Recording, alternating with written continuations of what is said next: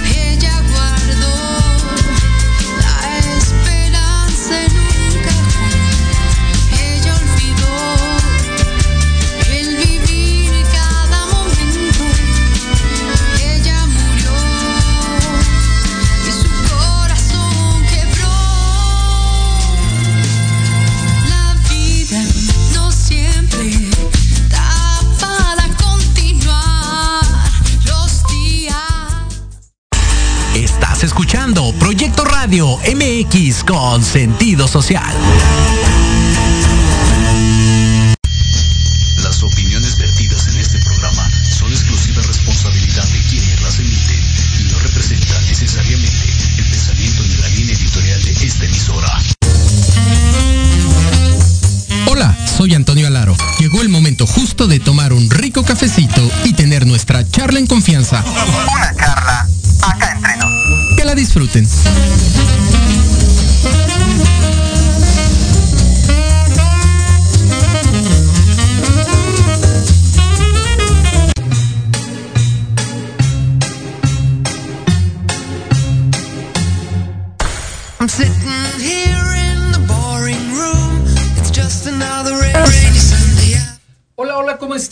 buenos días, buenos días, buenos días. Pues ya cruzamos las 10 de la mañana. Es el momento justo para ir por ese cafecito y tener nuestra charla en confianza. Esta charla acá entre nos.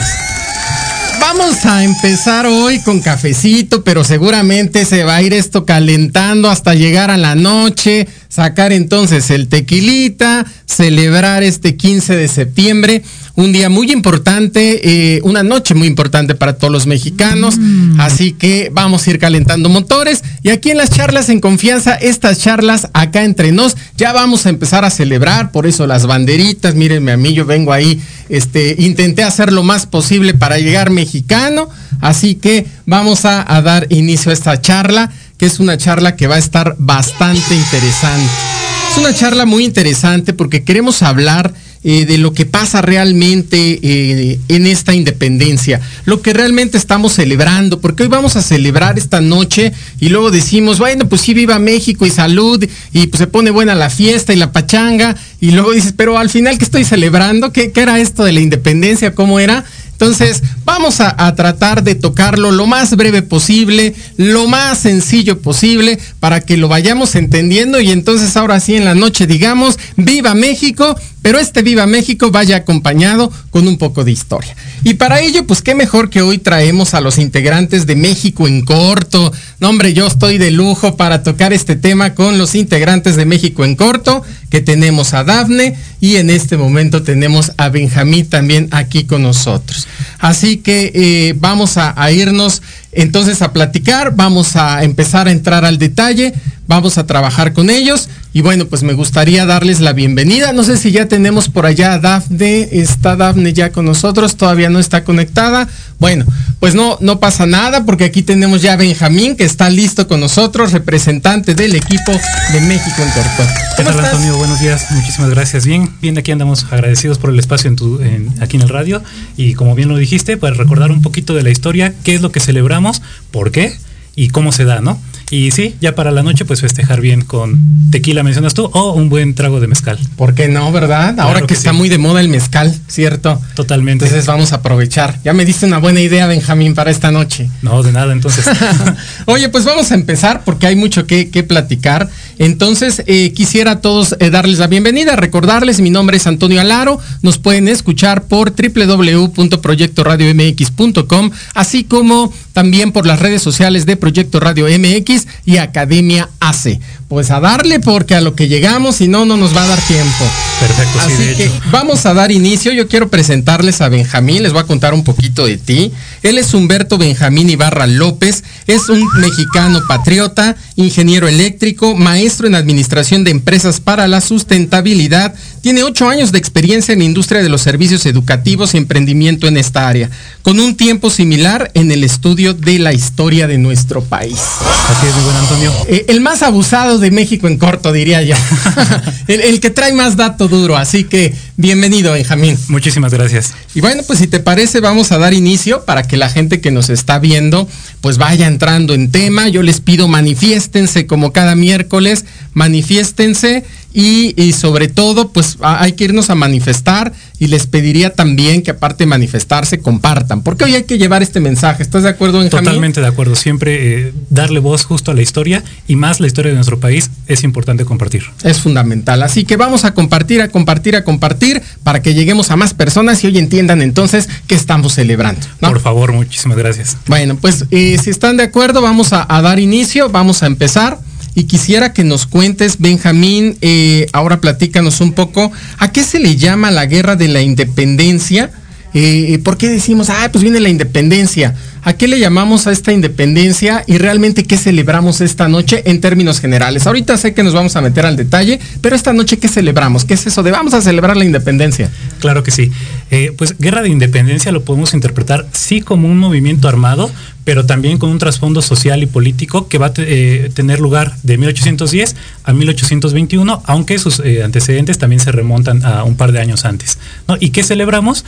Pues, eh, como lo mencionas, el inicio de este movimiento que en un principio no era tan de independencia, sino más bien de autonomía y, em- o emancipación, en tanto eh, en España regresara Fernando VII, que era el rey y que estaba depuesto por Napoleón. ¿no? Entonces lo que festejamos son eh, esta noche son 210 años de ese inicio. Bueno, en realidad es la madrugada de mañana, pero pues desde hoy empezamos el festejo, ¿no? Desde hoy se inicia este, este festejo. Entonces, eso es lo que vamos a celebrar en esta independencia. Ahora te quisiera preguntar, eh, esta guerra de independencia, ¿cuáles fueron en sí sus causas? Las causas son varias y de diferentes tipos. La primera de ellas, y, bueno, de hecho, desde los dos lados del Atlántico, es decir, aquí en Nueva España y en España. La primera de ellas podemos mencionarla con eh, los criollos, que recordemos que los criollos son estas personas hijos de europeos, pero que ya nacen en la Nueva España, pero que por ese simple detalle estaban relegados de muchos puestos políticos, militares, religiosos, etcétera, ¿no? Y entonces, durante los 300 años de colonia que duró la colonia, eh, van a generar una cultura propia eh, e independiente a la de España y también independiente y diferente de los indígenas nativos. Es la cultura mexicana que nosotros heredamos como tal y que se diferencia, perdón, entonces de la europea. Y con este eh, enojo hasta cierto punto por mantenerlos relegados es una de las primeras causas. Por otro lado, tenemos a los mestizos, indígenas, mulatos y todas las mezclas que se les ocurrieron a los españoles, que también, o sea, si de por sí los criollos estaban relegados de cargos públicos, pues ellos no, o sea, ni a qué aspirarle, ¿no? Más la esclavitud, más eh, pues la falta de derechos como tal para estas eh, personas, que también se van, van a abonar para ese sentimiento que va a estallar en 1810. Y ahora, ¿qué pasa del otro lado del Atlántico, en España? Eh, nos tenemos que ubicar 1808, dos años antes. eh, Napoleón le pide permiso a, Fernando VII eh, que le dé chance de pasar sus tropas hacia Portugal, porque los quiere invadir, porque él está en guerra con Inglaterra y Portugal es aliado de Inglaterra, entonces una cosa ahí rara, ¿no? Claro. Y los españoles dicen, bueno, está bien. Y Napoleón dice, ah, pues muchas gracias, pasa las tropas por España, pero ocupa España. Y de paso depone a Fernando VII y pone como rey a su hermano eh, José Pepe Botella. De repente por ahí nos suena el apodo. Que de hecho eh, se mencionan en estudios recientes que eh, el apodo de Botella se le pone porque era borracho, pero la realidad es que incluso se dice que era abstemio. Entonces, pues más bien era como para denostar esta figura. Y sí, porque los españoles estuvieron en contra en todo momento de este rey usurpador francés en España, ¿no? Eh, y entonces, ¿qué sucede aquí en Nueva España en 1808? Dicen, bueno, pues es que si ya quitaron a nuestro rey, pues no tenemos rey. Y entonces empieza un movimiento sí de autonomía eh, por el virrey entonces Iturrigaray y el licenciado Primo de Verdad, eh, que dicen, pues bueno, si no tenemos rey, pues tenemos el derecho de, de mandarnos nosotros mismos, ¿no? Sin embargo, el movimiento falla. El virrey es depuesto, ponen a otro que de hecho también es un virrey ilegítimo porque debe de ser nombrado por el rey de España, pero no hay rey en España, entonces también es un desastre, ¿no? Y este movimiento va a ser también causa del movimiento en 1810 para buscar esa eh, defensa de- del rey en, en ese entonces. Ah, perfecto. Entonces entiendo, esta, estos primeros son 300 años, ¿cierto? De colonia, de es. colonia, en donde eh, participamos, o bueno, somos parte de esta colonia, fueron 300 años, y bueno, ya viene todo lo que nos cuentas, la parte de la esclavitud y todo esto es lo que se da, o, o que podríamos hoy hablarle como causas de esta guerra de independencia. Así es. Ok, muy bien. Oye, y, y yo entiendo que esto se da y que inicia con un grito de dolores, ¿cierto? ¿Qué, Así qué es. es eso del grito de dolores? Cuéntame, platícame, ¿por qué se da? ¿Cómo se da? Porque hay muchas teorías, ¿no? Muchas versiones sobre el grito de dolores. Entonces sí, sí me encantaría que nos cuentes desde tu, tu experiencia, desde tu, tu expertise en el tema. ¿Qué onda con el grito de dolores? Encantado de hacerlo, mi buen Antonio. Pues como te comentaba, o sea, estos movimientos eh, de querer una autonomía de la Nueva España se dan desde 1808 y continúan todavía a 1809. El más famoso va a ser el de Querétaro, la conspiración de Querétaro con eh, Miguel Domínguez, el corregidor, su esposa doña Josefa, la corregidora, y van a haber algunos eh, invitados más, Miguel Hidalgo, Ignacio Allende, los hermanos Aldama y varios más, ¿no? ¿Qué pasa? Eh, se dan cuenta o se descubre esta conspiración y la intención es cancelar el movimiento de, autonomía, ¿no? Sin embargo, doña Josefa, que también era una imagen importantísima y, y pieza fundamental para el movimiento, su esposo le dice, ¿sabes qué? Te voy a encerrar porque si no, eres capaz de hacer cualquier cosa y entonces nos vas a meter en problemas. ¿Qué hace Josefa? Josefa escribe una carta a Hidalgo, le está diciendo, ¿sabes qué? Nos, eh, este, nos descubrieron, pero va al movimiento. Entonces la manda con Aldama, Aldama, es, ella está en Querétaro, Aldama se va a revienta caballo hacia Guanajuato, llega a Guanajuato, encuentra a Allende, buscan a, a Hidalgo, e Hidalgo cuando lee la carta dice, no, ¿saben qué? Es el momento y es hora de coger gachupines, ¿no? Esto se da en la noche del 15, entonces técnicamente podemos decir que sí, desde hoy eh, inicia la independencia con esta toma de decisión de Hidalgo, de decir, vamos, ¿no?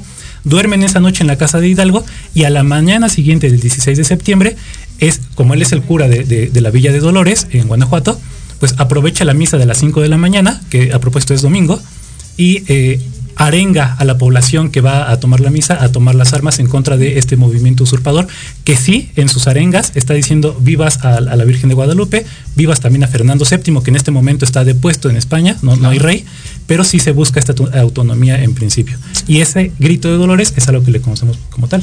Como tal. Oye, entonces sí se da el, el 15 de septiembre o el No, 16. el grito se da el 16, la madrugada En la del madrugada. 16, a las 5 de la mañana. a las así 5 de la mañana. Se da el grito a las 5 de la mañana desde- del día 16. Son Sí. estas campanadas a la, a la llamada a A misa. la misa, así es, aprovecha la llamada a la misa, que no las da Hidalgo, eh, como podemos pensar, porque pues el campanario está en la parte alta y él arenga a la población en el atrio de la iglesia, entonces es imposible, eh, pero sí, aprovecha las llamadas a misa. Correcto, que era lo que te iba a preguntar, porque se dice que, que, que toca a Hidalgo la campana, pero no Sí, es así. No, Hidalgo no lo toca. Ok, perfecto. Muy bien, pues entonces así es como empieza, como se da este grito de Dolores, eh, y es el momento en donde él hace el llamado de que, ¿saben qué? Pues vamos a levantarnos en armas, ¿no? Y a Eh, donde tope. Y hasta donde llegue, ¿cierto? Así es. Muy bien, esto se da en este eh, grito de Dolores, en este llamado grito de Dolores. Ahora bien, en esta época, ¿cuál era el liderazgo de las mujeres, Benjamín? Porque hablamos muy poco, yo sé que eh, cuando hablamos de la, de la historia y sobre todo en esta etapa de independencia, hablamos mucho de, de los eh, que nos dieron patria, ¿no? Los héroes Claro. que nos dieron patria, pero hablamos muy poco de las mujeres, a excepción de Josefa Ortiz de Domínguez, Que es a la única que tenemos presente, así es. yo desconozco, ¿no? De- de- no, no, como- y yo creo que muchos hoy nos preguntamos cuál fue eh, el papel que jugó la mujer. ¿Qué, ¿A qué hacían las mujeres? ¿A qué se dedicaban? ¿Qué onda con ellas? ¿Por qué solamente se escucha el nombre de una? Eh, ¿Qué pasó? ¿Nos puedes contar un poco de ello? Claro que sí. Eh, bueno, el papel de la mujer en la historia de México y particularmente en los movimientos armados, que de hecho va a ser constante durante toda la historia, o los primeros 100 años al menos de, vida independiente de México, va a ser estar con el soldado, ¿no? Que muchas veces es el campesino que se levanta en armas y entonces la mujer es la que acompaña y, al no tener un cuerpo de intendencia formal en los movimientos armados, las mujeres van a ser las que los acompañan, cocinan, curan y también Ya. contribuyen en, en- en los hechos de armas, ¿no? Eh, particularmente en la guerra de independencia tenemos tres figuras femeninas muy importantes. La primera de ellas, como bien mencionas, y la que eh, todos tenemos en mente, es, eh, doña José Ortiz de Domínguez, que es explosiva a más no poder. Es incluso más explosiva que su propio esposo, el corregidor Miguel Domínguez. Ella con el, con el deseo de estar informada es que le propone a su esposo que, que ponga su casa como lugar para las tertulias. Es quien al final avisa a Hidalgo y, le- y de- en la misma carta le escribe que pues vamos, ¿no? Claro. Entonces, pieza fundamental, sí. Eh, otra, otro personaje sería la propia Leona Vicario, que a lo mejor de repente también nos suena También un suena. poquito. Ella es una hacendada, eh, tiene un eh, poder adquisitivo bastante fuerte y desde el primer momento ella está también metida en, en el movimiento de independencia. Es eh, tan metida está que va a empezar a vender sus cosas, sus propiedades, etcétera. Se va a quedar sin un centavo con el objetivo de financiar el, el movimiento insurgente, particularmente el de Morelos. Y va a llegar a tal grado que entonces tiene que andar con su esposo Andrés Quintana Roo, por eso el, el estado se llama así, porque él era de allá. Claro. Este, van a terminar asalto de mata, tienen un hijo en una cueva, este, los obligan a, a trabajos forzados porque son descubiertos como partícipes de esta conspiración. Y bueno, al final ya se le reconoce como heroína, ¿no? Ok. En 1815-16 le ofrecen el indulto porque dicen, con el objetivo como de pacificar ya a los insurgentes, les ofrecen el perdón a todos. Ella es una de las que lo acepta, pero pues ya, o sea, después de haber peleado seis años, estar en la pobreza, tener una hija, una hija de cuestas, pues claro que lo toma, ¿no? Y por último tendríamos a la figura de la Güera Rodríguez, que esa a lo mejor es un poquito más desconocida. Es también una, una, una, una mujer acaudalada de la Ciudad de México, pero que va a participar a través de, la, de conseguir información en los altos círculos, porque ella también eh, este, se, se permeaba dentro de ellos, y pasarla a los insurgentes, ¿no? Entonces podemos rescatar esas tres figuras, más en general a todas las mujeres de todos los tiempos en México. De todos los tiempos en México. Oye, Benjamín, yo entiendo que, eh, eh, ah, regresando un poco a José Ortiz de Domínguez, Sí, claro. que ella esto que hacía precisamente en su casa, según ella en las reuniones, ¿no? De Sí, lectura, de lectura, las tertulias. así las es. tertulias, eh, bien lo dices, pero que en realidad no, era el momento como para ponerse de acuerdo, ¿no? Estaba apoyando este movimiento y, y lo aprovechaba este momento así, ¿cierto? Así es, te digo, desafortunadamente, pues la sociedad mexicana de ese entonces y todavía muy recientemente, pues dejaba de lado mucho a las mujeres, ¿no? Entonces ella lo que trataba es, pues desde mis posibilidades, yo voy a estar metida a ver cómo le hago, pero voy a estar ahí, ¿no? Entonces así fue, poniendo su casa, estando, eh, sí, de- eh, compartiendo con estas eh, tertulias, que al final, como bien mencionas, pues es más que nada platicar de este hartazgo que se tiene del rey francés en España, de el no poder aspirar a más, etcétera. Ok, muy bien. Entonces sí entiendo que, que el papel de la mujer, pues sí iba a estar a un lado, ¿no? De, de- de- de- me decías de los soldados, de, de los hombres, Siempre, sí. siempre era, Sí. era más estar a un lado. El papel de protagonismo eran pocos, la- pocas las mujeres que lo tomaban, por, pero- porque no podían o porque el papel no era ese, o porque, porque no era su papel, o porque no las dejaban, o, o por qué, por qué era eso. muy a título personal, yo creo que porque no podían. No Eh, podían. estaban inmersas en una sociedad. Si hoy en día incluso sabemos que, que las oportunidades no son las mismas para hombres y mujeres, pues más en el México del siglo XIX, ¿no? Y sin embargo, tenemos a estos tres casos de mujeres que pese a que no podían y- e incluso eh, en algunas ocasiones no debían, como es el caso de, de la esposa de, de Josefa, que es esposa del corregidor Miguel Domínguez, pues lo hacían, ¿no? Claro. Y entonces, claro que vale la pena rescatarlas, recordarlas y conocerlas principalmente. Sí, que incluso eh, me decías esta, esta Lagora Rodríguez, que se ha escuchado poco, pero que bueno, pues ella estaba entonces en estas altas esferas. Así es. Y lo que hacía era como bajar la La información. información hacia los insurgentes, totalmente. Hacia Así los es. insurgentes, y era pasarla y es estar decir, pues así va, por acá va y, y todo esto, ¿no? Como el chivo expiatorio, podríamos decirle algo así, No chivo O- o expiatorio, como qué? eh, quizás como espía más bien. como un espía. Eh, Como un espía de- del siglo XIX. Sí, así. Así sí funcionaba. Pues muy bien, pues Benjamín está bien interesante el tema, yo creo que es, es bien importante irlo conociendo. Eh, vamos a entrar de lleno y vamos a platicar de estas etapas, pero si Sí. me lo permites me gustaría ir dando algunos saludos. Claro que sí, ya, está- se está manifestando el público de charlas en confianza, al cual yo siempre estaré muy agradecido. Vamos a darle gracias a Luis Triana, dice aquí estamos presentes, amigo. Un fuerte abrazo, Luis Triana, que lo podemos escuchar también en este espacio los jueves a la una de la tarde. Él, está con nosotros en Construyamos Juntos. Eh, también Axel Kamal dice, viva México, señores, gracias por fomentar el amor a la patria. Y nos dice eh, Huerta Search, dice orgullo de ser mexicano, saludos. Sí, sin duda es un gran orgullo ser mexicano, ¿no? Creo que eso es algo importante, el, el ser mexicano. Y pues mira, aquí andamos ya celebrando, conociendo un poco de su historia. ¿no? Perfecto, nada mejor que conocer. Nada mejor que conocer de la historia. Y antes de irnos a corte, me encantaría que nos cuentes un poco de las etapas. ¿Cuántas etapas existieron, no? En esta independencia, si podemos hablar de su nombre, de las etapas, y ya después del corte nos metemos al detalle, si te parece. Perfecto. Eh, en etapas son cuatro, en general los, his- los historiadores los han dividido en cuatro. La primera que es la del inicio como tal, que va de 1810 a julio de 1811, es muy corta la realidad. La segunda etapa es la de organización, que va de julio de 1811 a diciembre de 1815, son eh, cuatro años. La tercera, que es la de resistencia, que va de diciembre de 1811 a octubre de 1817. Y eh, la última, que es la de la consumación, que va de octubre de 1817 a septiembre de 1821. Ok, perfecto. Oye, y de estas etapas, de estas cuatro, eh, ¿cuál, desde tu punto de vista, no a título personal, como bien lo Sí. decías, es la más relevante eh, o es la etapa más interesante dentro de la historia? Ah, Es pregunta difícil. Eh, quizás la más importante sería siempre la del inicio, porque si no hay un inicio, entonces no podemos hablar de independencia ni de nada. Muy bien. Eh, pero por interesante o, o igualmente importante el mismo final, ¿no? El haber conseguido esa independencia, haya sido como haya sido, que ya vamos a ver cómo fue, eh, también es importante. Me encanta esta respuesta, ¿no? De- cierto, es, hay una muy, muy importante, pero hay una muy interesante. Pues muy bien, pues nada más vamos a, a mandar unos saludos que se siguen manifestando y yo se los agradezco. Grecia Álvarez dice, excelente charla, saludos a ambos. Nos dice Saludos, Alan Grecia. Segundo.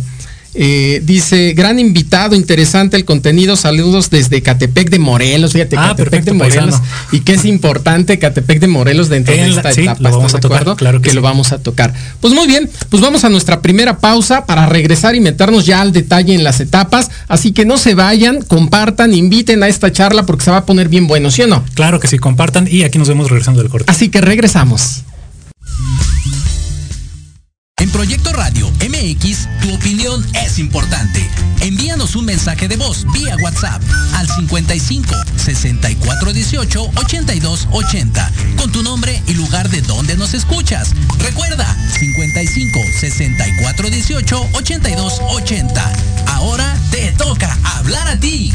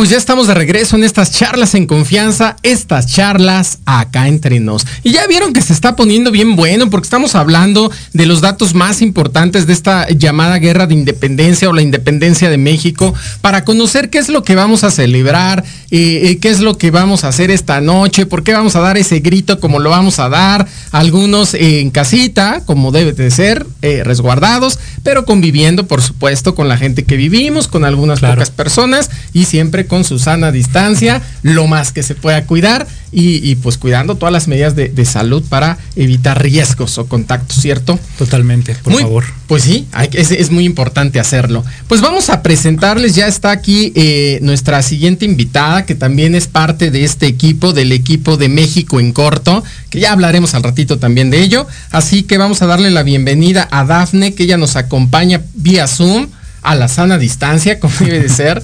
Así que Dafne está con nosotros, les voy a hablar un poquito de ella. Ella es licenciada en, en diseño de interiores, egresada de la División de Arquitectura y Diseño de la Universidad de Guanajuato. Está certificada en B2 en francés por IPN en UPIXA. 10 años de experiencia en el rubro de oficinas en el área de proyectos, 3 años en supervisión de obras. Es apasionada de la ortografía y gramática, por eso hasta me dio miedo mandarle, porque dije, ya está leyendo todo. Así como en protocolo social. Le encanta viajar, la adquisición de conocimientos sobre la cultura de México y del resto del mundo, además de la NFL. ¿Cómo estás, Dafne? Muy buenos días. Bienvenida a Charlas en Confianza. Hola, buen día, muy bien. Como dices, aquí en la sana distancia y pues con todas las ganas de seguir aprendiendo este proyecto.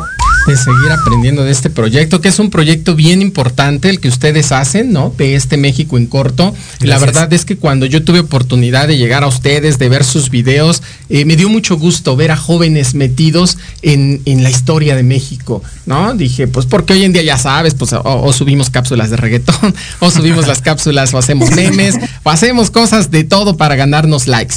Y ustedes deciden irse y, y hablar de la historia y decir, me voy a meter en el tema de la historia y creo que es bien importante, así como es importante eh, reggaetonear y perrear Claro. y no voy en contra, ¿no? Pero también es importante conocer nuestra historia y es importante no olvidarla, ¿no es cierto, Dafne? Así es, es, es muy importante saber de dónde venimos para saber a dónde vamos, ¿no? Sin duda. Así es. ¿Y cómo estás tú preparada, Dafne? Cuéntanos qué, qué vas a hacer esta noche. Ya estás, ya te veo muy lista, muy mexicana, muy patriota de aquel lado. Sí, patriota siempre, siempre, no solamente en estas fechas, sino es algo que se lleva en el corazón, ¿no? Es parte de nuestro rasgo de pertenencia en este hermoso país y pues bueno, ah, necesitamos siempre una excusa, las excusas siempre son buenas para celebrar. Sin duda. Veo que estás ya en el estudio de, eh, des- directamente del estudio de México en corto, ¿cierto? Así es, A desde ver. aquí los saludo a todos, gracias por estar con nosotros. Al contrario, pues a ver si un día me invitan, porque veo que se la pasan re bien ahí con el, eh, con los shots, ¿no? Conste, ¿eh? Dije, ah, a ver si un día me invitan para echarme un shot con ustedes, aunque voy a perder. Por supuesto que sí. Aunque como ya vi cómo está la, la mecánica, pues me voy a ir decidido a perder. Muy bien. No importa si perdemos o ganamos, hay que estar ahí. Pero nos divertimos. Totalmente. Muy bien, pues muchísimas gracias por estar aquí, Dafne. Nos estará acompañando y en un ratito más, pues nos, está- nos seguiremos enlazando con ella. Pues vamos a dar algunos Perfecto. saludos, si me lo permiten. Vamos a saludar a Tania Margarita Berrospi. Ella nos saluda desde Perú. Nos dice muy buenos días, saludos desde Perú. Saludos hasta Perú. Un fuerte abrazo para ustedes, grandes hermanos de aquel lado. Nos dice Ariadna López, saludos desde Toluca.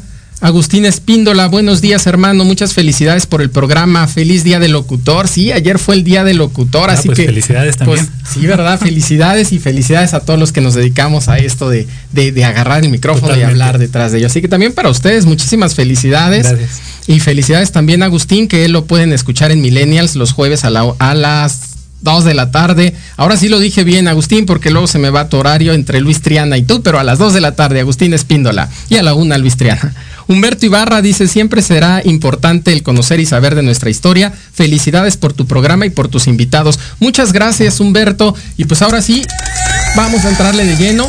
Platícanos de estas etapas, cuéntanos lo más relevante de cada una de ellas. Claro que sí, muy buen Antonio. Eh, pues como te comentaba, la primera que es la del inicio, ya hablamos un poquito de los antecedentes, de cómo es que se da y cómo llegamos al grito, y qué sucede en estos nueve meses de, de primera etapa. Pues tenemos la toma de la lóndiga de Granaditas, con esta leyenda que algunos dicen que sí, otros dicen que no es verdadera, del, del Pípila. Eh, eh, personalmente me gusta creer en ese tipo de cosas, entonces digamos que sí. Tenemos también la batalla del Monte de las Cruces, que es el paso previo a que Hidalgo pueda tomar la Ciudad de México. Y la eterna duda de los historiadores es por qué no tomó la Ciudad de México. Si México, que es un país tan centralizado, eh, tomas la Ciudad de México y ya, se acabó todo. Entonces decide no tomarla y sin embargo va hacia Guadalajara. En Guadalajara ya empiezan a haber problemas con Allende. eh, de hecho, Allende intenta envenenar a Hidalgo pero este pues no lo consigue, entonces se separan. Ahí en Guadalajara le ofrecen el título de Alteza Serenísima, lo acepta. Título, este dato curioso, además de Haití, México es el segundo país en América que eh, por decreto abole la esclavitud en Guadalajara con Hidalgo. Eh, Haití es el primer país en América que se independiza, incluso antes que los Estados Unidos. Y eh, bueno, ¿qué pasa después? Sigue marchando hacia el norte, quiere llegar a Texas. Recordemos que Texas en ese entonces todavía era Nueva España. Y, eh, pero va a perder en Chihuahua, en, en el puente de Calderón. Va a ser capturado después junto con Allende en las Norias del Baján. Va a ser fusilado en Chihuahua en julio de 1811. Y eh, sus cabezas, eh, la de Hidalgo, la de Allende, la de Aldama y Mariano Jiménez, eh, van a ser colgadas en la lóndiga de Granaditas y van a estar ahí hasta 1821 que se consigue la independencia y ya son bajadas. Entonces, esa es básicamente la primera etapa. La segunda etapa, que es la de organización, ¿por qué se le conoce de organización?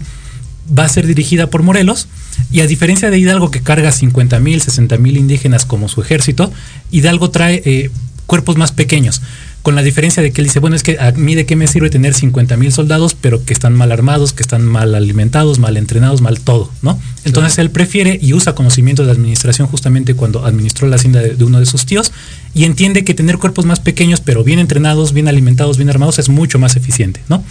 Eh, como les comentaba, este, esta etapa va de julio de 1811, que muere Hidalgo, a diciembre de 1815, que muere Morelos, en Ecatepec de Morelos, justamente, claro. fusilado. ¿Qué podemos resaltar de, esta, de estas etapas? Morelos va a ser la figura trascendental del movimiento de independencia. Va a tener bajo su control todo desde Michoacán, Tierra Caliente, Guerrero, Oaxaca, Puebla hasta Veracruz, Ciudad de México, etcétera, ¿no? ¿Qué hechos de armas podemos resaltar? La toma del, fuerte de Acapulco por Hermenegildo Galeana, también muy interesante desde el mar. Eh, el sitio de Cuautla, que son 40 días que Morelos resiste sitiado por Calleja, que es un general español que está encargado en ese momento de derrotar a los insurgentes la historia del niño artillero, ¿no? Que de repente Morelos empieza, o una parte de, la resistencia empieza a ser derrotada y este niño toma eh, una antorcha, enciende un cañón y le da oportunidad a los insurgentes de reagruparse. Tenemos la toma de, Oaxaca, que es eh, el momento en el que Morelos es por única vez pintado con un uniforme militar. Él siempre va a salir con su atuendo de, de cura. Y eh, punto muy importante para Morelos, la redacción de los sentimientos de la nación, claro. que son todos sus ideales, a diferencia de Hidalgo, que es criollo y que sí busca este movimiento de, de autonomía que mencionábamos hace un momento, Morelos no, Morelos es mestizo, incluso con ascendencia negra.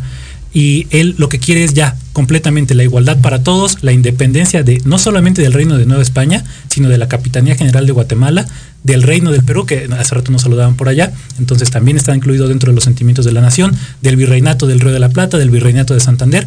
Entonces Morelos ya concibe como toda la América eh, hispana libre en los sentimientos de la nación, más los derechos, ¿no? Que de estos sentimientos de la nación va a emanar la primera constitución de México, que es la constitución de Apatzingán, con un primer congreso, que es el congreso de, Apatzingán y de Chilpancingo después, este, que es como esta representación ya de un poder independiente, ¿no? Pero bueno, eh, en la última parte de esta segunda campaña, estamos hablando ya de 1815, él decide tomar, ah, tenía dos ofertas. La primera era avanzar sobre Guatemala, que también estaba la oportunidad de unirse a, México en este movimiento de, de, independencia y que lo va a hacer en 1821, ya llegaremos a eso, o avanzar sobre eh, Valladolid, hoy Morelia, que es su ciudad natal. Entonces dice, bueno, pues es mi ciudad, la conozco, no sé qué, pues vamos a Morelia. Claro. Avanza sobre Morelia, sitia la ciudad, divide a su ejército en dos. La primera parte, que es la que tiene sitiada la ciudad, y él se queda en la retaguardia en un cerro, ¿no? Y entonces, un coronel eh, realista, es decir, que, que, está en contra de los insurgentes, Agustín Iturbide, muy importante también en, en, los futuros años, se le ocurre una idea increíble de esas que solamente se nos ocurren de vez en cuando, o bueno, no a todos, habrá quienes sí sea más seguido, pero bueno, el punto es que decide atacar a Morelos por sorpresa en, en la retaguardia, es de noche, ataca cuerpo a cuerpo, no usa disparos, y entonces cuando empieza, cuando se da este movimiento de resistencia, Hermenegildo Galeana, que estaba sitiando la ciudad de Morelia, se da cuenta que están atacando a Morelos y decide correr en rescate de Morelos, ¿no? Y Turbide no continúa con el ataque, sino que se retira y se desvía. Morelos sale en persecución de Iturbide y entonces se encuentran ambos cuerpos insurgentes y piensan que es el enemigo. Entonces, entre claro. Hermenegildo, Hermenegildo, Galeana y Morelos se enfrentan y hacen una debacle de, de insurgentes terrible. terrible. A la mañana siguiente, ya con luz de día que se dan cuenta qué pasó, si no, estamos derrotados y vamos, ¿no? Se retiran. Pero eh, ahora los realistas son los que salen en persecución de ellos. Y sí, a los pocos meses los van a capturar. Morelos va a ser enviado a la Ciudad de México para ser juzgado y eh, quitarle este el, bueno, va a ser juzgado, juzgado, por la iglesia y posteriormente enviado a Catepec de Morelos para ser fusilado. Ya es fusilado. Así es. Llegamos a diciembre de 1815, tercera etapa, la de resistencia. Se le llama así porque básicamente ya no hay una cabeza que dirija a los movimientos insurgentes, si bien sí está Vicente Guerrero en el sur y está eh, Guadalupe Victoria en Veracruz, eh, no ha, ninguno tiene la fuerza que en su momento tuvo Hidalgo o Morelos, ¿no? Entonces, por eso es que se le llama resistencia. Ya no hay grandes combates, básicamente son guerras de guerrillas, claro. hasta 1817. ¿Por qué? Vamos a hacer una pausa aquí tantito porque nos tenemos que ir a España. 1814. Desde 1808 que, lo- que los franceses ocuparon España, los españoles dijeron, no, o sea, este tampoco es nuestro gobierno y los queremos fuera, ¿no? Lo consiguen en 1814 y regresa al trono Fernando VII. Pero en esos seis años de ocupación eh, francesa, los españoles se ilustran con esas ideas de, de la Revolución Francesa y dicen, bueno, eh, sí, está padre esto de la igualdad, eh, queremos que por encima del rey haya algo que, que- que él respete, ¿no? Claro. Y se redacta la Constitución de Cádiz. Entonces, cuando Fernando VII llega al trono, le dicen, ah, pues su majestad, muy, este, muy felices de que vuelva al trono y tal, pero ¿qué cree? No veníamos preparados, pero aquí le dejamos un pequeño librito que se llama Constitución de Cádiz, que queremos que respete. Y entonces Fernando, dice, Fernando VII dice, ah, bueno, vamos a leerlo, ¿no? Lo empieza a leer y ya me imagino su reacción. Habrá Sí, dicho claro. como, no, qué cosas inventan estos siervos feudales, ¿no? ¿Qué es esto de que todos somos iguales ante la ley y- y, la libertad de expresión? No, no, no, no. no. A mí lo que me gusta es el absolutismo puro y duro y pues no la, no la reconozco. Y entonces empiezan eh, diferentes levantamientos en España para que el rey sea obligado a reconocer la, la- la constitución. Y al mismo tiempo, Inglaterra, eh, o en Inglaterra más bien, diferentes particulares organizan un movimiento para financiar eh, una campaña militar en Nueva España Claro. y, a- y conseguir la independencia, poder restarle poder a España a través de quitarle una de sus colonias, ¿no? ¿Quién va a ser nombrado general de este movimiento? Eh, Francisco Javier Mina, que a lo mejor por ahí no suena tan bien, es un español que viene de, de las guerras contra los franceses en España y que llega a Nueva España con el objetivo de encontrarse con Morelos, pero lo que él no sabe es que Morelos lleva poco más de un año muerto Claro. y entonces aquí el movimiento es como de chin, ¿y ahora qué hago? ¿no? Y como al final este movimiento fue financiado por particulares que tenían intereses económicos, dicen, "Mm, entonces el riesgo es mayor y le quitamos, los, eh, le quitamos dinero, ¿no? Claro. ¿Qué hace eh, Mina? Mina muy convencido sí de estas ideas liberales, dice pues yo sigo, ¿no? Y entonces empieza a buscar por aquí, por allá va a Estados Unidos, incluso llega a Sudamérica, se entrevista con el propio Simón Bolívar, le ofrece incluso en un momento eh, llevar la libertad a Nueva España, pero Bolívar regresa a lo que hoy es Venezuela, eh, Colombia, y se queda él solo, ¿no? Llega por lo que hoy es Tamaulipas y tiene algunas victorias al principio, Tamaulipas, Monterrey, y va bajando hacia el Bajío hasta llegar a Guanajuato, donde se encuentra con Pedro Moreno, otro insurgente que era muy local. De hecho, Nueva España va a estar lleno de insurgentes locales que no recordamos tanto, pero bueno, este es uno importante. ¿Qué pasa? Eh, al final, como ya son movimientos muy pequeños, son aplastados, el movimiento no durará ni un año siquiera. En octubre de 1817 es eh, fusilado junto con Pedro Moreno. eh, y bueno, aquí terminamos con esta tercera etapa de la independencia. Pero ¿qué pasa otra vez? Regresamos a España. Los movimientos revolucionarios para que Fernando VII acepte la constitución rinden frutos. Claro. Y Fernando VII dice, bueno, a ver, o sea, si para que yo sea rey tengo que aceptar esta constitución, pues venga, Venga. la acepto, ¿no? La acepto. Y vámonos. Y entonces, en, 1800 eh, en 1817 se empieza a aplicar la constitución en España y dice, y para las colonias, Nueva España, Perú, etcétera, eh, va a empezar a aplicarse para 1818. ¿Y qué pasa entonces aquí en Nueva España? Que la- sobre todo lo, eh, la iglesia como institución eh, este, y los peninsulares que ya radicaban aquí, los criollos poderosos, dicen, ¿cómo es esto de que todos vamos a ser iguales ante la ley y que vamos a tener los mismos Claro. derechos? No, no, no, esto es imposible. No, no hay manera. ¿Saben qué? Creo que sí es eh, importante independizarnos. Y entonces eh, empiezan a buscar, se empiezan a reunir en, la- en el Templo de la Profesa, que está aquí en la Ciudad de México, sobre la calle de Madero, y empiezan a decir, ¿saben qué? Sí, hay que conseguir la independencia porque esto no lo podemos permitir. Nuestros intereses Claro. van primero, ¿no? Y dicen, bueno, ¿y quién va a ser el encargado de eh, poder dirigir este movimiento? Pues retoman a Iturbide, que es este criollo general, bueno, coronel criollo todavía, este, que de hecho había sido eh, relegado y, y juzgado por malversación de fondos, por sanguinario, por cruel, ¿no? Pero al final era un criollo que eh, tenía un- una reputación bastante buena. Originalmente, de hecho, se pensaba en un español, en un general español, pero dijeron, bueno, como que va a ser muy Sí, medio claro. surreal que la independencia de este país la consiga un español, ¿no? español. Pero como eh, Iturbide también ya estaba medio molesto por lo que hemos mencionado a lo largo del programa, pues dice, ¿saben qué? Pues sí, pero también van mis intereses, ¿no? Su Claro. objetivo era derrotar en principio a eh, Vicente Guerrero en el sur y posteriormente a Guadalupe Victoria y ya con la insurgencia acabada, independencia fácil, ¿no? Ok. Eh, 1820, más o menos, empieza a enfrentar a, a Guerrero, pero de todos los combates pierde todos. Aquí los historiadores no saben si porque realmente Iturbide no era tan bueno como pensábamos, o Guerrero era mucho mejor de lo que pensábamos, o porque se quería ganar la confianza de Guerrero. Claro. Empiezan a cartearse enero de 1820 y a Iturbide le empieza a decir, eh, señor Guerrero, usted patriota, no sé qué, su causa es la buena, no sé qué. Y Guerrero lo mismo, ¿no? Acuerdan reunirse en febrero de 1820 en Acatempan, se da este famoso abrazo que la realidad es que tampoco es que existiera, ahí sí yo no creo, puede ser que sí. Ah, hay sus dudas, claro. Pero sí tengo mis dudas porque pues al final eh, Vicente Guerrero, bueno, Iturbide más bien era criollo, acomodado, etcétera, sí le va a tener cierto recelo a Guerrero que pues es, vive prácticamente en la sierra, ¿no? Eh, pero bueno, al final deciden unirse. Iturbide redacta el plan de Iguala, que es este plan en el que dice, bueno, ¿qué quieres? ¿Quieres independencia e igualdad? Venga. Aquí está, ¿no? Pero también quiero que, ¿er- ¿eres católico? También yo, ¿quieres que todos seamos católicos? Sí. Entonces, vamos también aquí, ¿no? Y pues nuestros intereses de, de los, de, de- de los criollos en general, intactos, sin problema. ¿Estás feliz? Sí. Entonces sale el se forma lo que es el, el ejército trigarante. ¿Cuáles son esas tres garantías? La primera es la de unión, es decir, vamos a estar juntos en tanto que consigamos la independencia, que es la segunda garantía, y pues que todos seamos católicos, ¿no? Que es la tercera garantía, religión. Y retomamos por primera vez los tres colores, el verde, el blanco y el rojo, ¿no? empiezan a marchar y como realmente este plan ya con- eh, incluye todos los ideales de, de los insurgentes y también concilia los intereses de los criollos, no hay quien se le ponga eh, enfrentados. Así hay algunos enfrentamientos, pero la realidad es que todos se unen prácticamente sin poner un pero. Llegamos a agosto de 1821. Veracruz. Llega el último virrey, Juan O'Donoghue. Juan O'Donoghue lo que ve es que el reino, el, el- el virreinato está perdido. Entonces, cree él que para los intereses de España es mejor reconocer la independencia, quedar por la paz con este nuevo país y poder entablar relaciones cordiales. Firman los tratados de Córdoba en la villa de Córdoba, Veracruz, con los cuales se reconocen prácticamente ya la independencia, aunque España va a tardar todavía ocho años más en, en hacerlo En formalmente. hacerlo. Eh, pero pues ya, Iturbide lo que tiene ya es prácticamente una constancia de la, de la independencia.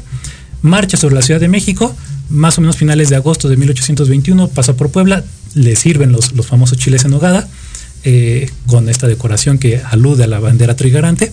Llega a la Ciudad de México, en la Ciudad de México se da la última batalla por la independencia en Azcapotzalco, se gana, Claro. se quedan los insurgentes en Tacubaya, desde ahí van a marchar hacia por Chapultepec, van a llegar al centro de la Ciudad de México, pasan por lo que hoy está Cuba, se desvían hacia lo que hoy es Madero y llegan a Palacio Nacional, 27 de septiembre de 1821 y nace el primer imperio mexicano. Básicamente el mundo conocía solamente dos formas de gobierno en ese entonces, la república y el imperio. República solamente había una, los Estados Unidos, y pues todos los demás eran imperios, ¿no? Por eso es que México nace como imperio al principio. Al principio. Y se unen, eh, como te comentaba hace un momento, la Capitanía General de Guatemala, que posteriormente se va a dividir y hoy forma todos los países que conocemos en Centroamérica, Guatemala, Nicaragua, este, Costa Rica, Honduras, El Salvador, y Chiapas, que Chiapas al final eh, decide unirse por votación de su población en 1824 a los Estados bueno, al Imperio Mexicano. Así que un abrazo para todos en Chiapas. Y también hay que recordar que eh, los estados de Estados Unidos, Texas, eh, California, Nuevo México, Arizona, parte de Colorado, Wyoming, pues también estarían celebrando sus 200 años de independencia de España. Pero Wow. pues a ellos no les interesan esas, esas cosas, ¿no? Entonces, pero vale la pena recordar. Vale la pena recordarlo. Oye, qué interesante, mira, y lo hicimos así súper resumido, resumido, ¿viste, Jimmy? Qué, qué resumido es este muchacho. Felicidades, Benjamín. Yo creo que Dafne gracias. está feliz en estar ahí a un lado tuyo y aprendiendo mucho, y aparte que le encanta también la historia, y en conjunto hacen cosas bien interesantes. Así que me encantaría aprovechar, Dafne, y que nos cuentes qué onda con esto de, de México en corto. ¿Qué es México en corto y qué podemos encontrar con ustedes? Pues México en corto es un pequeño programa, por así decirlo, que surge con el interés sobre todo de Benjamín de, querer seguir aprendiendo esta historia y seguir compartirla, ¿no? Creo que es lo más importante, que este espléndido humano nos comparte sus conocimientos de una manera tan agradable y tan ligera que nos va envolviendo un poco más. Nosotros ya tenemos obviamente algunos conocimientos, nos hemos tenido que este, esforzar en estudiar para estar un poquito a su altura o para poder este, hacer un programa más interesante, eh, encontrar fuentes, encontrar este, datos curiosos como uno de nuestros episodios que precisamente nos ayudan a tener como esta idea de, de la historia de México de una forma más amena, porque lo que nos enseñan en la primaria, pues obviamente es muy arduo, son muchas fechas, son muchos Claro. personajes para poderlo aprender todo. Entonces, así surge la idea. Benjamín siempre tuvo, tuvo esta cosquillita de la historia, a pesar que, que estudió ingeniería eléctrica, y precisamente es con, con quien se conoce, o, o ahí en la carrera conoce a Oscar, y pues le decía, ¿no? O sea, si te gusta tanto la historia, pues hay que hacer algo, hay que hacer algo interesante. Son, ellos son amigos de la universidad y bueno, a mí me conocen y yo estoy un poquito más envuelta en historia del arte, en ese tipo de cosas, precisamente por mi formación este, profesional. Entonces también se les hace interesante un poco los datos que yo tengo, el, el, querer conocer obviamente un poco más esta cosquillita, este interés que yo tengo y pues la forma en que puedo también aportarlo desde un punto Claro. de vista femenino. Claro. Y pues bueno, es así como también ellos me invitan a colaborar con ellos en este gran proyecto. Qué padre, y le pones la cereza al pastel. La verdad es que es bien interesante. Yo sí los invito a que lo sigan, vean todo lo que hacen en México en corto. Todo esto que platicamos y resumimos así, lo Pero veo. desmenuzadito. Claro, lo veo bien desmenuzado en cinco Sí. capítulos, si no estoy Así es. mal. Sí, de hecho. Este, y buenísimo, los van a encontrar ahí en YouTube. Nos po- podemos aprovechar, Dafne, para que nos digas las redes sociales, cómo los encuentra la gente. Pues nos encuentran como México en corto en Spotify, en YouTube, en Instagram y en Facebook. Muy bien, pues yo soy su fan, ¿eh? Pues yo sí lo sigo y, eh, y disfruto y, y les decía, porque aparte lo hacen muy ameno y se avientan ahí sus concursos o sus, este, hacen algunos juegos y este, entonces a mí me encanta verlos. Yo, yo la verdad es que sí disfruto cuando suben material y antes lo hacía, no sé si lo siguen haciendo los viernes. Sí, en fin de semana, eh, normalmente viernes, de repente sí se nos llega a ir por complicaciones de entre COVID y que no podemos grabar, etcétera, pero cada semana. Cada semana hay información. Así es. Pues muy bien, Dafne. Oye, si me permiten, voy a leer unos, unos saluditos. Nos dice Divina Guainate. Saludos desde, ah, nos siguen viendo desde Perú. Dice feliz día Luis, con mucho afecto, día del locutor. Muchísimas gracias, Divina Guainate. Un fuerte abrazo a Lima, Perú. Axel Camal dice, viva México y América Latina. Gracias por este programa. Felicidades. Gracias a ti por estar siempre presente. Javier Ramírez dice, saludos, excelente programa y muy interesante. Viva México, por supuesto Viva que viva siempre. México, ¿no? Sin duda. Pues ahí está. Pues mira, va- vamos a, a ir cerrando ya nuestra charla. Esta parte a mí no me gusta, Jimmy. Yo espero que a ti tampoco, ¿no? La, la parte de irnos cerrando ya la charla. Y para hacerlo, me, me gustaría que nos cuenten qué sigue, qué viene en México en corto, qué vamos a encontrar en estas redes sociales. Claro que sí, mi buen Antonio. Pues mira, de momento, como bien lo mencionaste hace un momento, eh, en cinco capítulos abordamos la independencia de México, pero todavía tenemos muchos temas pendientes. Eh, particularmente o puntualmente los tres que les vamos a dedicar a estas mujeres que mencionamos en el programa, Josefa, Leona y Laura Rodríguez. Eh, tenemos eso y pues nada, o sea, como línea temporal, vamos a seguir con la historia de México. Incluimos también algunos capítulos en los cuales salimos a la calle y podemos eh, ver la historia de las calles. Claro. Eh, entonces también eso es lo que pueden esperar. Pues están geniales. Sus redes sociales, ¿en dónde te encontramos de manera eh, personal? Si es que quieres que te sigamos, Dafne. Este, a mí, no como tal, como de manera personal, los chicos son los que me ayudan a, a- a llevar toda esta gestión de, de manager de, de redes.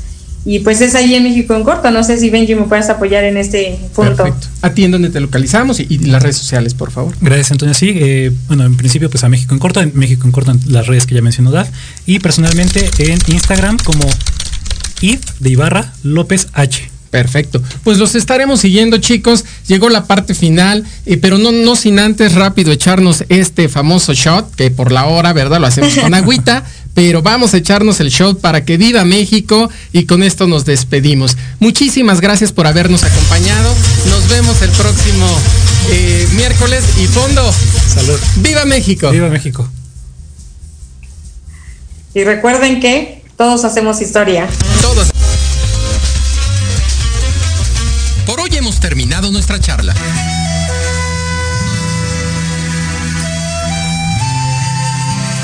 Nos escuchamos el próximo miércoles en punto de las 10 de la mañana para otra charla en confianza, aquí por Proyecto Radio MX.com. Ah, no se te olvide. Síguenos por Facebook en Academia C